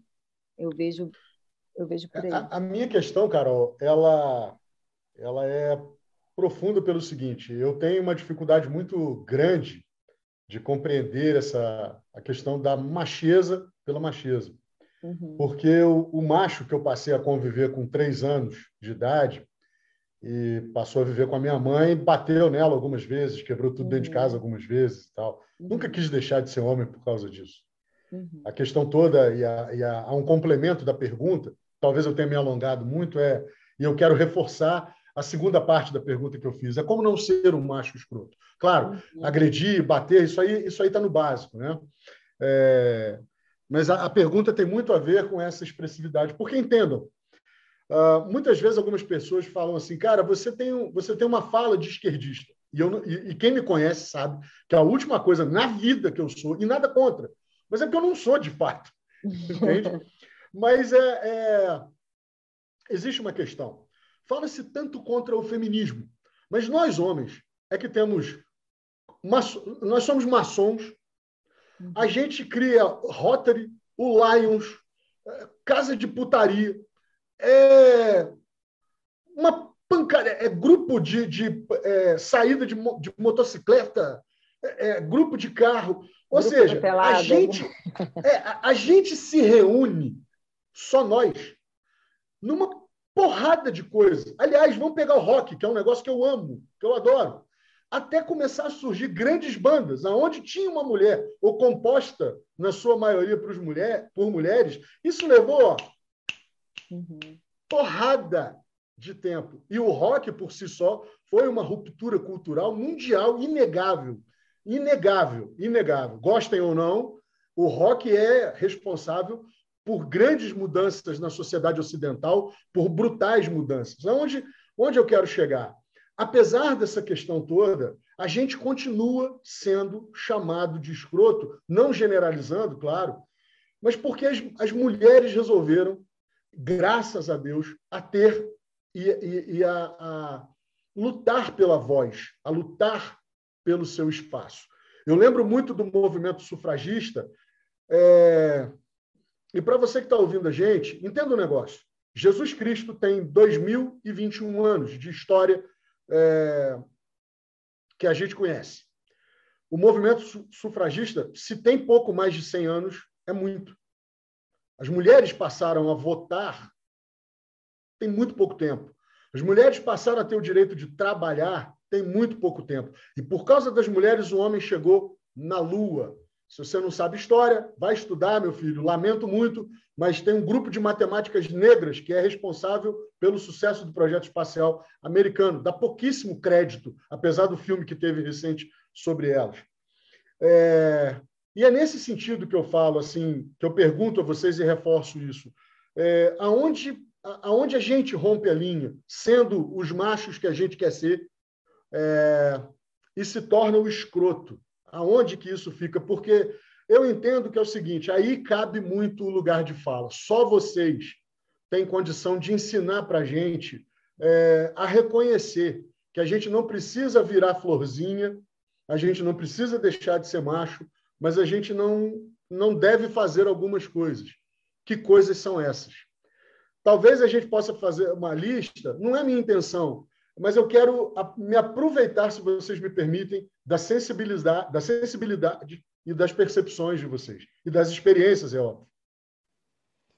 Marcelo, eu estou entendendo profundamente a sua pergunta. Eu acho que eu estou entendendo profundamente a sua pergunta, porque sabe o que, que eu acho de verdade? Eu acho que vocês, homens, têm uma puta capacidade de caçar, de agir, de fazer, que, tipo assim, a, a, melhor mulher, por mais que ela também possa fazer, por mais que ela também possa, mas, assim, a energia masculina, ela tem uma beleza, sabe? E eu acho que isso não é muito valorizado, isso. sinceramente. É por, eu estou entendendo a sua pergunta, estou entendendo de onde ela vem, e eu acho que essa energia masculina, ela pode ser muito valorizada, ela pode ser muito potencializada. E eu estou entendendo também é, aonde você está perguntando, tipo assim, né? Aonde é que os homens perdem a mão? Meio que. Isso. Acho que essa é a sua pergunta. Tipo assim, como não perder a mão, né? Como não se tornar opressor, como não se tornar violento. É, e, novamente, eu acho que isso se trata da gente resgatar em cada um de nós, homens e mulheres, é, nos homens, a capacidade de agir, proteger, caçar, eu estou falando em termos muito gerais, tá, gente? Mas são as palavras que me ocorrem com relação à, à energia daquilo que é inerentemente masculino. É, caçar, proteger, prover, socorrer, resolver, ir atrás, né? E, e cabe também às mulheres resgatarem a sua capacidade, mesmo também, talvez, nos seus ambientes profissionais, agindo, resolvendo, socorrendo, e tal, mas talvez no amor, nas relações, resgatar e potencializar ou repotencializar a sua capacidade de receber, acolher, né? De, de tipo realmente ser esse receptáculo, sabe? Ser esse ninho que abarca, que acolhe, que é quentinho, sei lá, o que está me ocorrendo aqui. Então, eu acho que a gente pode é, eu acho que é uma. Eu continuo achando que é uma dança. Eu não sei se eu consigo é, tecer diretrizes aqui ou valores. Talvez vocês possam me ajudar, Júnior, Carol, tipo, as ideias que vocês têm sobre isso. Mas eu realmente quero comunicar isso, que eu acho que tem uma potência masculina muito bonita. Eu vejo muita beleza nisso. É, que quando não é mal utilizada, quando não é utilizada para opressão, para violência, existe uma potência masculina que é muito maravilhosa e, e muito útil também, tanto nas relações quanto na sociedade, que é essa potência de essa força, sabe? Quem nunca gostou de ser, se sentir protegido por um homem, sabe? Assim, isso é muito bom. Ô, Ju, isso pode também ser valorizado. Isso que você está falando, eu fico pensando em dança, né? Quem já dançou de casal sabe disso. Qualquer dança de casal, de salão, que seja, assim, é, por mais que exista alguém que esteja conduz, conduzindo, né, chamando para a ação, a outra pessoa é, que está sendo conduzida, ela precisa estar tá ali também no lugar, é uma parceria, né?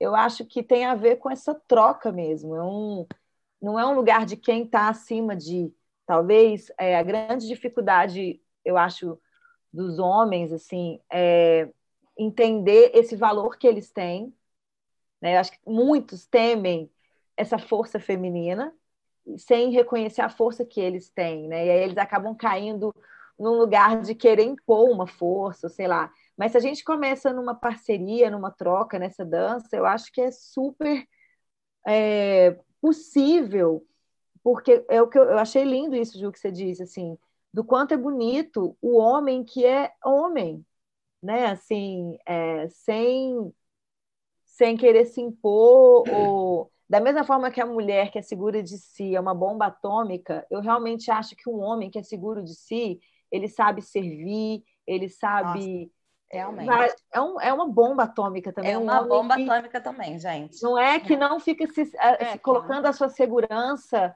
nessas coisas assim tão tão pequenas, né? Fala, Júnior, que você está desmutada você... aí. Não, é porque eu desmutei mesmo. Mas é porque eu acho que isso vai, a gente nos remete a uma fala que eu, um tempinho atrás eu falei do resgate da essência, sabe? Que eu acho que a mulher começou a querer tanta coisa assim, desbravar, e que ela começou a assustar o homem mesmo, e eu acho que algumas coisas começou até a errar a mão também.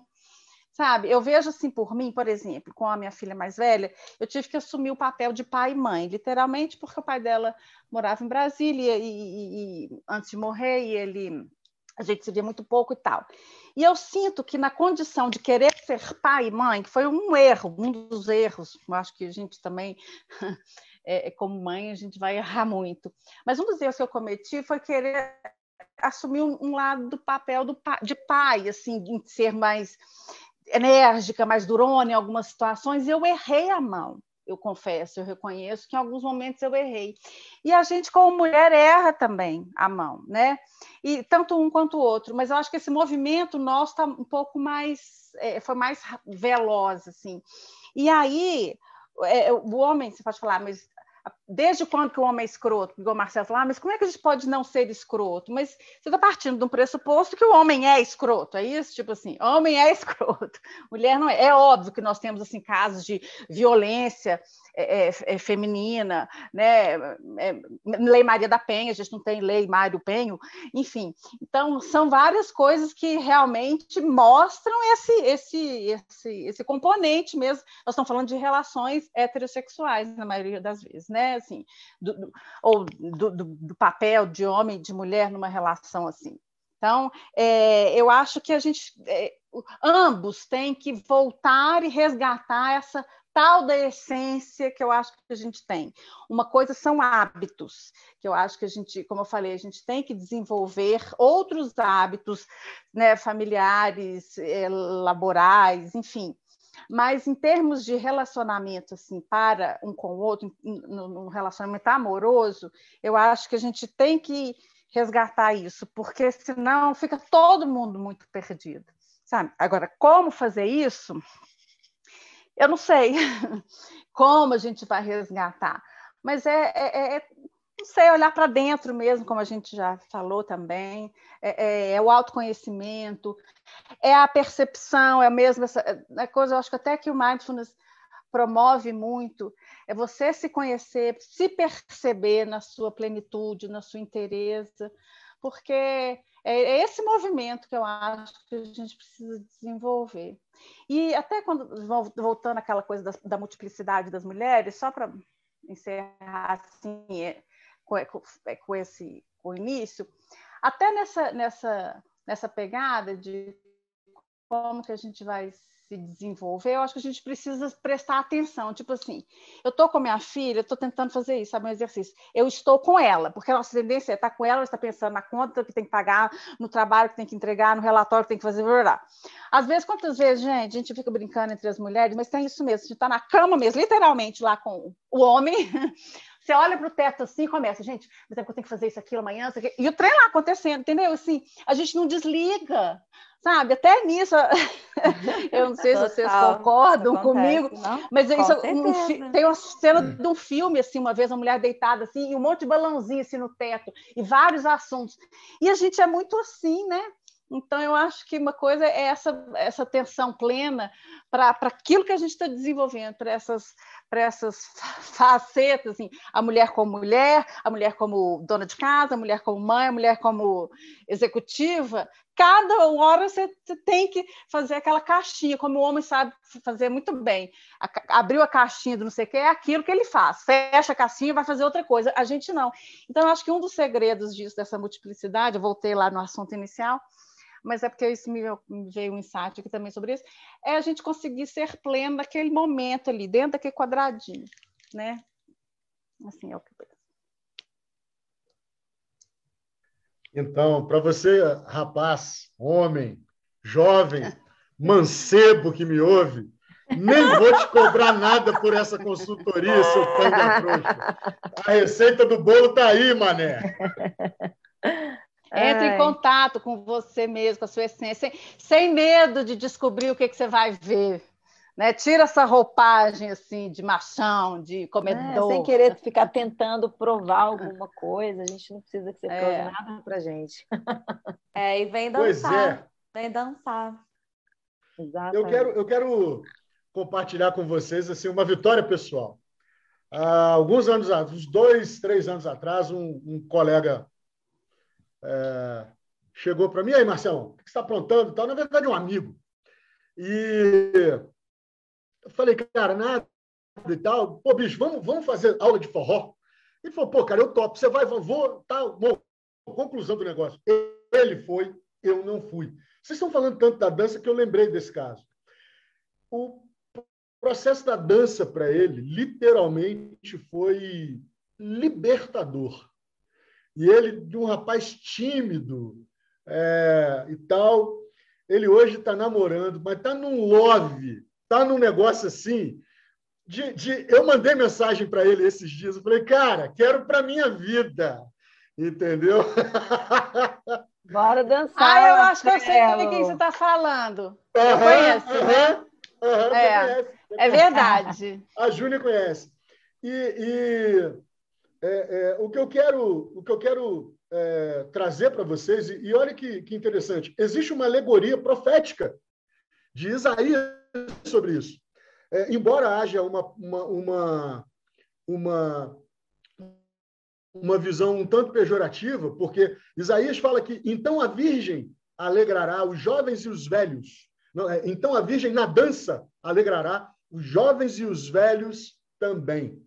É, e ele fala mais uma vez, aí é Isaías, não um salmista, que essa dança da Virgem vai transformar a sua tristeza em regozijo. É uma, é uma profecia do, de um profeta considerado profeta maior, inclusive pelos judeus, não só pelos teólogos é, cristãos, que sejam eles católicos ou, ou protestantes.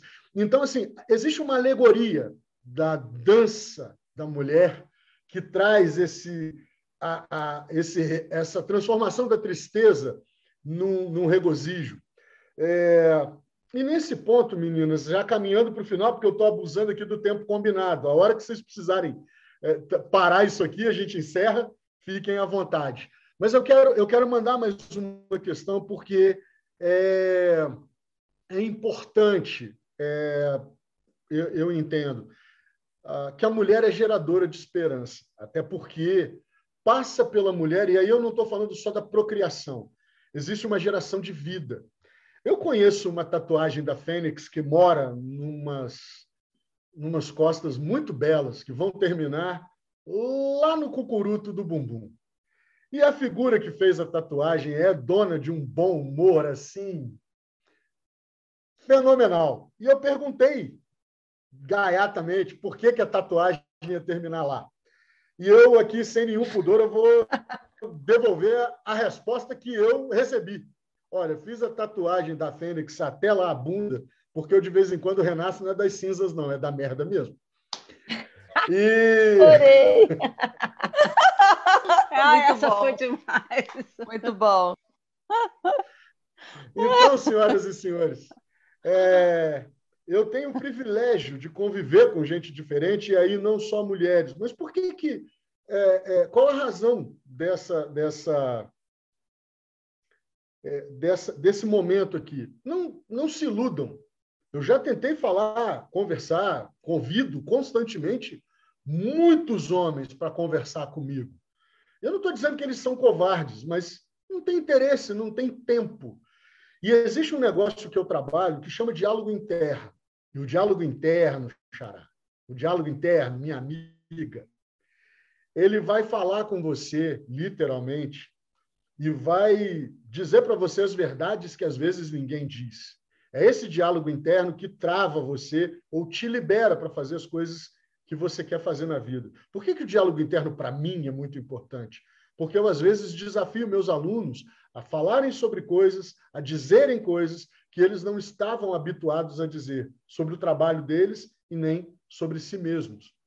E, por incrível que pareça, são coisas, às vezes, extremamente óbvias, está ali, na cara, mas eles não conseguem enxergar. Uma outra coisa que eu faço é copywriter.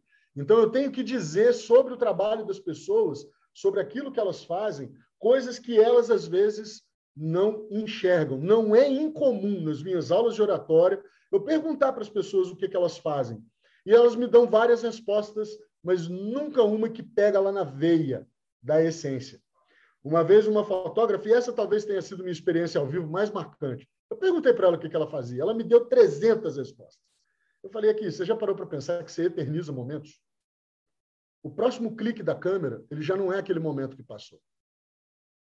E se a câmera pegou aquele sorriso, aquele toque, aquele beijo, aquele abraço, aquele salto, aquele momento está eternizado na imagem que você fez.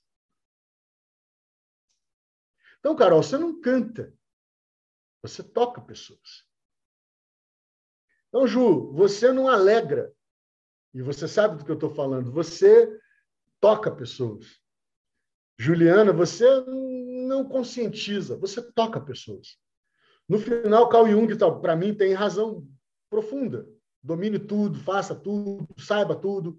Mas quando você tocar uma outra alma humana, seja apenas uma outra alma humana. E caminhando para os finalmente, aí eu quero perguntar de forma individual e por ordem, digamos assim, é, alfabética. Carol Galberto, é, pelo que, que você ora, pelo que, que você reza, pelo que, que você pede que as pessoas sejam tocadas nesses próximos tempos para que a vida seja mais feminina.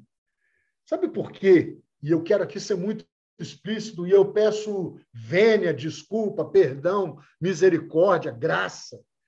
Porque o homem ele pode ser caçador, ele pode ser foda, ele pode ser conquistador, ir na lua, subir no Everest, fazer submarino nuclear, mas o homem não tem a energia do gozo do prazer que uma mulher tem ele não consegue nem fingir. É pau ou pedra. Não tem, não tem, não tem meio papo, não tem disfarce, xará. Essa é a real. E por isso eu pergunto sobre essa expressividade da esperança. O que que vocês, mulheres lindas, maravilhosas, pessoas que me tocam profundamente naquilo que dizem e fazem, naquilo que vivem, seja nos conflitos ou nas naquilo que traz paz para vocês. Começando alfabeticamente, Carol, pelo que, que você reza, pelo que, que você ora, para gerar esperança para esses tempos tão difíceis. E aí eu não estou falando só da política, que sempre é um câncer para nós, independente de quem está lá em Brasília. Vamos falar a verdade, gente. Nós vivemos numa UTI em termos de ética. Esquece. Não vamos aqui ficar dando bandeira para A ou para B, mas para a vida, onde que você gera onde que você reza, onde que você pede assim que ali seja gerada uma vida nova. Aliás, só a mulher também pode gerar gêmeos, trigêmeos, etc. Pode ser em mais de um lugar. Olha, é... é engraçada a sua pergunta, porque eu poderia ficar assim a noite inteira ruminando, pensando. Eu sou desse. Mas eu vou tentar, assim, dar um ponto de partida aqui para minha reflexão pessoal, inclusive. É, de cara, aquilo que, que me move é, hoje, uh, eu estava dizendo essa semana, não lembro para quem, foi uma semana, tem sido dias, como eu estou nas cinzas, né? Uh, em que a desesperança ela insiste, ela fica ali e eu acordo assim, com tudo para ter desesperança. E aí eu respiro fundo, faço vários exercícios que eu aprendi com a minha instrutora de mindfulness, Juliana Duarte, moro apresentá-la para vocês. e, e aí, assim, eu tenho exercitado essa esperança mesmo. Eu acho que eu o que faz parte da minha oração, da minha mentalização, quando eu penso em pessoas, porque o que mais me alegra, eu já descobri isso, gente, o que mais me motiva em qualquer instância, seja como mãe, seja como é, gestora da, da loja, seja lá no FMG, com as pessoas, onde eu estiver, o que mais me move são as pessoas, os encontros e as trocas com as pessoas. É o que eu mais gosto na vida, assim. E Duas. o que ocupa. É, que bom, eu percebo, né? Então, a gente adora caminhar junto. É. Mas o que ocupa o meu pensamento, a minha oração, é o que eu mentalizo sempre, e ouvidos para ouvir. Todos nós temos, podemos, mas a gente às vezes passa a vida inteira sem enxergar, e a gente podia ver, e a gente passa a vida sem ouvir, e a gente não ouve. Tem uma música que eu compus, que eu gravei no segundo disco, que eu quase não canto, mas eu gosto muito uh, do que eu escrevi. Porque é uma oração que eu faço para mim mesma, que diz assim: Não basta ter os olhos para enxergar, não bastam os ouvidos para escutar, tem que ter o coração aberto e a alma pronta para lavar, e o chão coberto de incertezas ao luar, atrás de cada nuvem, estrelas. E é isso. Uau, uma resposta é, poética dessa. Amei. Eu não consigo nem responder é agora, isso. mas. Ah, que horror, gente. mas é isso mesmo, assim eu quero um chão coberto de incertezas, sabendo que atrás de cada nuvem tem uma estrela, e é isso. Uau! Lindo. Lindo. Juliana Duarte, pela ordem alfabética. Juliana. Vamos lá. Pelo que eu oro, me rendo, rezo e espero eu acho que tem dois valores principais que norteiam muito a minha vida, que são a liberdade e a coragem. Então, eu oro, eu rezo, me entrego e me coloco para Deus, para o universo, como você queira chamar, que todas as pessoas possam ser livres do medo, que todas as pessoas possam ser livres da vergonha, que todas as pessoas possam ser livres do sofrimento e das causas do sofrimento e poderem viver da, a partir do lugar mais autêntico de cada uma delas. É isso. Uau! Ajuda. Olha, a minha oração, que é o que me habita ultimamente mesmo, é nada poético como de vocês duas, não é, vem muito da minha maternidade, sabe? Eu sempre me preocupo muito com o mundo que está por vir, principalmente por causa da Marcela, minha menor, porque assim, eu não sei, sinceramente, que mundo a espera, porque eu tenho visto assim cada coisa. E não sei se é porque eu tenho visto, porque eu estou vivendo, ou sempre isso aconteceu, mas sabe aquela, aquela máxima que o povo fala assim, parece que a humanidade não deu certo? Então, isso tem me entristecido muito. E eu tenho a minha oração, minha tônica de oração é para isso, para que o mundo, sabe, que pelo menos as pessoas falam, ah, a pandemia não vai mudar nada, ninguém vai todo mundo voltar a ser o que era antes. Eu não sei, sinceramente eu não sei, porque tem fundamentos para ambas as situações, que vai mudar muito e que não vai mudar nada. Mas eu tenho a esperança de que mude, sabe? Porque se o mundo continuar nessa eh, nessa nessa curva, nessa forma como está andando, sabe? Eu tenho muito receio pelo, pelo mundo que vai, que a minha filha vai, ou que as gerações novas, né, vão encarar daqui para frente. Seja assim, questões ambientais, questões econômicas, sociais é, e pessoais também, né? Sabe? Quando quando Jesus fala que no fim do mundo o amor de muitos se esfriará, eu tenho medo disso, sabe? Porque como que a gente vai viver no mundo sem amor? Eu acho que hoje em dia a nossa única, o nosso único consolo, nosso única, sei lá, luz no, fim, no fundo do túnel é o amor, né? Então assim, a minha oração é que é para que o amor, sabe, seja uma constante na vida das pessoas, que, a gente, que as pessoas consigam entrar em contato com o amor, que é a única razão da gente viver, né? E as pessoas têm perdido isso. Então é nesse sentido que é o meu o meu, o meu foco de oração e tem sido mesmo isso ultimamente. Meninas, Carol, Juliana, Júnia, eu só tenho agradecer, usar a palavra clichê do momento, né? Gratidão eu é. quero agradecer muito a vocês. É, eu gosto muito de lembrar de um disco que marcou minha vida e me fez ler um livro. Aliás, eu li vários e vários livros a partir das músicas que eu ouvi. Um deles, da, da Plebe Hood, de 1987. Talvez muita gente que nos ouça aqui nem era nascido, mas falava sobre Nossa, Breaking World, do Aldous, Aldous Huxley.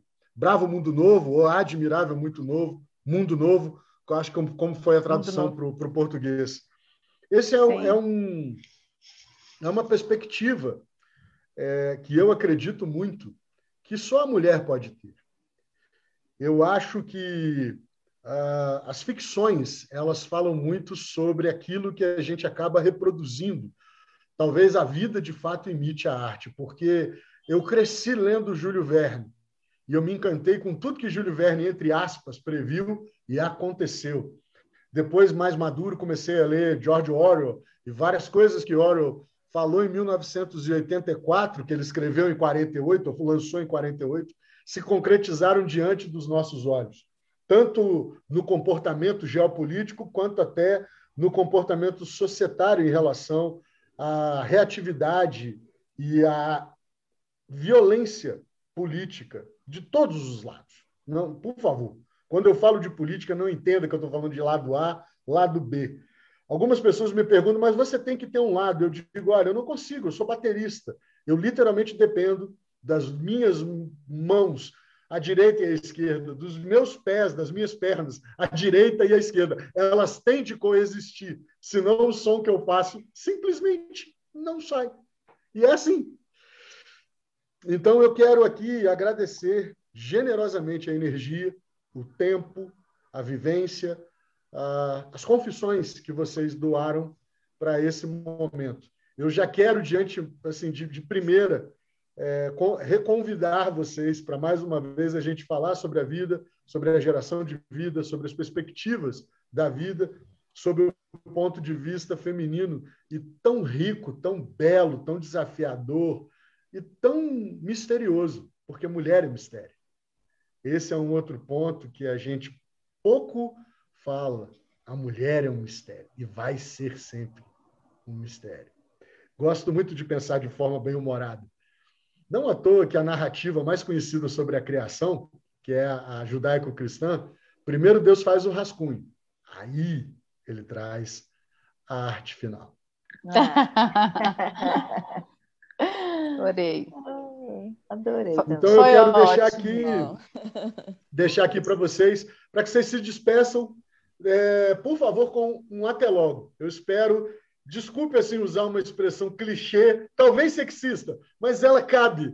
Eu espero que tenha sido tão bom para vocês como foi para mim. Foi Ai, ótimo, gente, delícia. É sempre ótimo conversar com elas que a gente conversa sempre uhum. e com você conduzindo, então foi sensacional, viu? Eu nem sabia desse grupo do WhatsApp, viu? Eu quero, foi delicioso. Olha, eu vou falar, e a gente tá faz é tempo é. tentando se encontrar por chamada de vídeo. É. E aí a gente conseguiu assim recentemente, e aí você proporciona para a gente esse momento. Então, uhum. que é um encontro é, delicioso. Muito muita bom. gratidão, muita gratidão e conte comigo, com certeza, aí para para mais um tempo desse. Eu amei. Obrigada, então, eu quero marcar com vocês para daqui, Juliana, sei lá, 20 dias, amores. se for possível, 30, mas aí a gente vai quebrar o pau, nós vamos trazer contexto político, eu vou meter religião Ele sim. Adoro! Eu adoro pôr esse fogo no aí Vamos falar política, de É. então. feminismo, trabalho, Adoro. desigualdade, prostituição, Vai no ser cacete a quatro. Pronto. Pode trazer, Marcelo. Você É está falando nóis, das três então. mulheres Ah, certas. Maravilha. Topradíssimo. Gente, deixem, por favor, quem quiser de vocês, claro, não é obrigatório, as redes sociais. Ah, é, meninas, vamos lá. Eu não tenho que fazer propaganda de nada. Meu, eu não tenho nada para oferecer. Olha. Vai lá, Ju. Eu, Ai, gente, foi um prazer estar aqui com vocês. Então, até logo, até breve. E vocês podem me encontrar no Instagram. É julianaduarte.mindfulness. Com L só, tá, gente?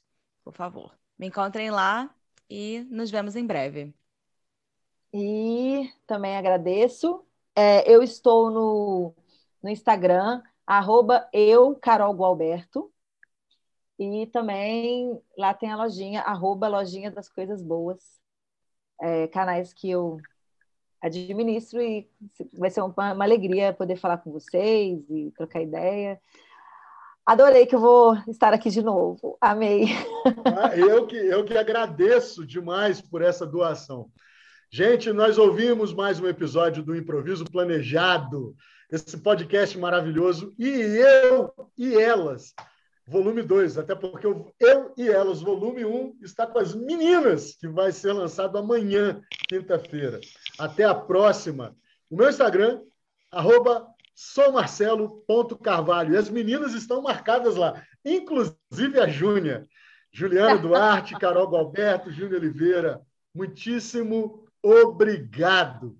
Muito, muito obrigado por esse momento, por esse desaguar de tantos sentimentos, de tantas ideias boas, de tantas perguntas não respondidas. Porque Mário Quintana, meu poeta favorito, dizia: pouco importa as respostas certas. O que importa mesmo é se as perguntas estão corretas. Grande beijo para vocês, meninas. Beijos. Beijos. Tchau, tchau.